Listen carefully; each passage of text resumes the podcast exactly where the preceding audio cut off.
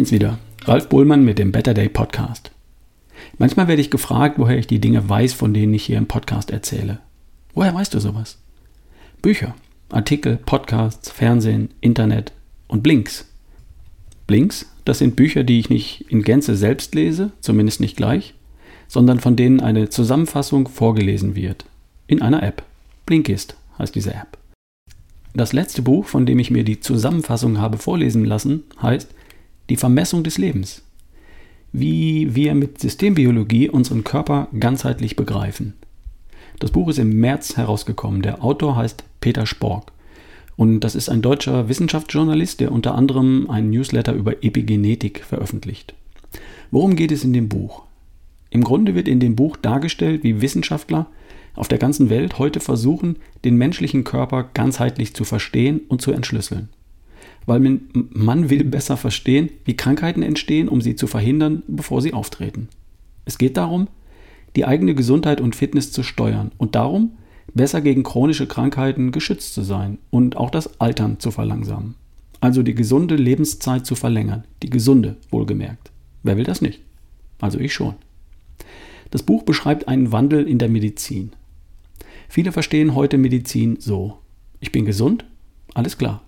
Dann werde ich krank, habe Schmerzen oder irgendwelche Einschränkungen, also gehe ich zum Arzt und der macht das wieder weg.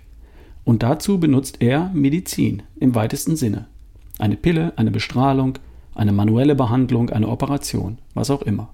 Oder er verordnet, dass ich mich schone und im Bett bleibe, auf dass der Körper damit von alleine klarkomme. Medizin heißt heute vielfach Krankheiten wegmachen. Und zwar dann, wenn sie schon da sind. Krankheiten verhindern, bevor sie entstehen, das gehört, heute nicht zum üblichen täglich praktizierten Aufgabengebiet eines normalen Arztes. Oder? Stell dir folgendes Gespräch vor. Kommt Ralf zum Arzt. Wo tut's denn weh? Nirgends. Was kann ich dann für Sie tun?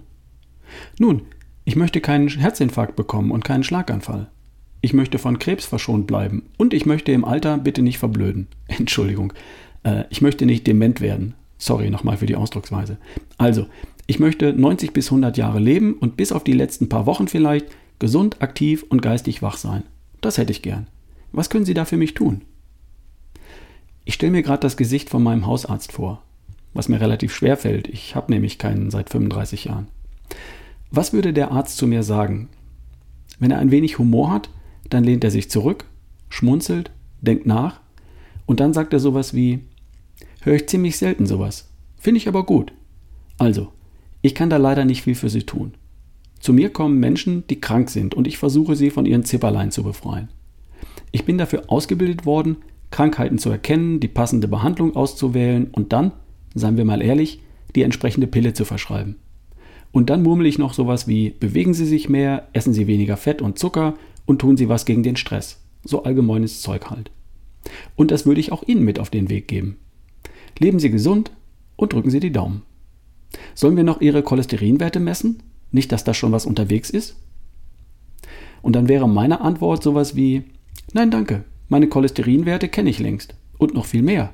Ich kenne auch meinen Vitaminstatus, Mineralstoffe, Omega-3, Eiweiß und Aminogramm. Aminogramm sagt Ihnen nichts, Herr Doktor? Okay. Na dann vielen Dank. Mache ich mich mal wieder auf den Weg. Und falls Sie krank werden, ruft er mir noch nach. Dann komme ich wieder, na klar. Hm. Meine Gesundheit zu erhalten, solange sie noch da ist, das ist nicht der real gelebte Job eines Hausarztes oder eines Facharztes. Die kümmern sich aufopferungsvoll, und das meine ich ganz ernst und voller Respekt und Hochachtung, darum, bereits kranken Menschen Linderung und Heilung zu geben. Und das ist toll. In dem Buch Die Vermessung des Lebens geht es um das, was die Medizin heute noch nicht leistet, jedenfalls nicht in der Breite. Es gibt den Begriff der Systembiologie. Systembiologie versucht, das Leben als Ganzes zu verstehen, in all seiner Komplexität.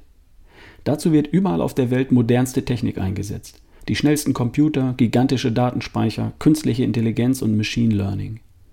Es werden gigantische Datenmengen gesammelt und ausgewertet. Daten von Fitness-Trackern und Smartwatches, Daten von medizinischen Untersuchungen und Studien, Daten von Suchanfragen im Internet, Bewegungsdaten von Menschen und vieles mehr.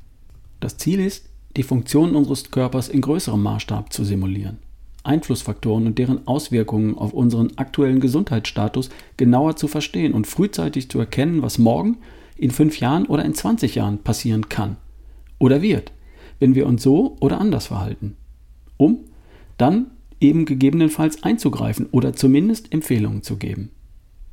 Ein simples Beispiel ist der Fitness-Tracker an meinem linken Handgelenk. In meinem Fall eine Apple Watch. Sie misst meinen Puls, zählt meine Schritte, erkennt meine Bewegungen und meine Trainings und ebenso die Stunden, die ich am Schreibtisch verbringe.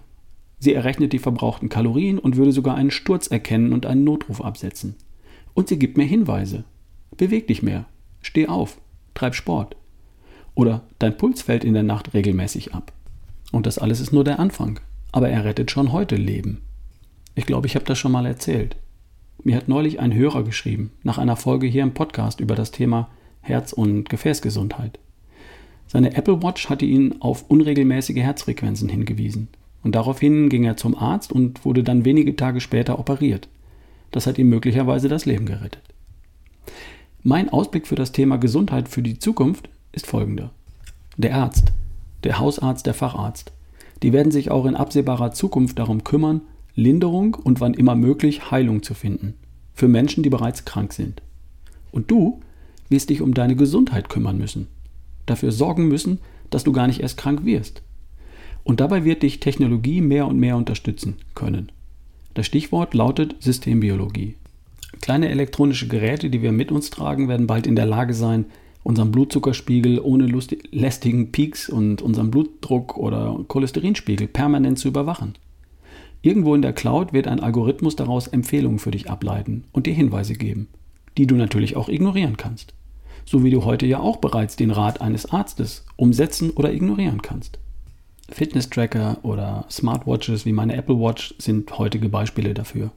Aber wir kennen ja auch schon längst Herzschrittmacher, die Leute mit sich herumtragen oder kleine äh, Insulinpumpen, die unter der Bauchdecke eingebaut werden. Sowas gibt es ja alles schon.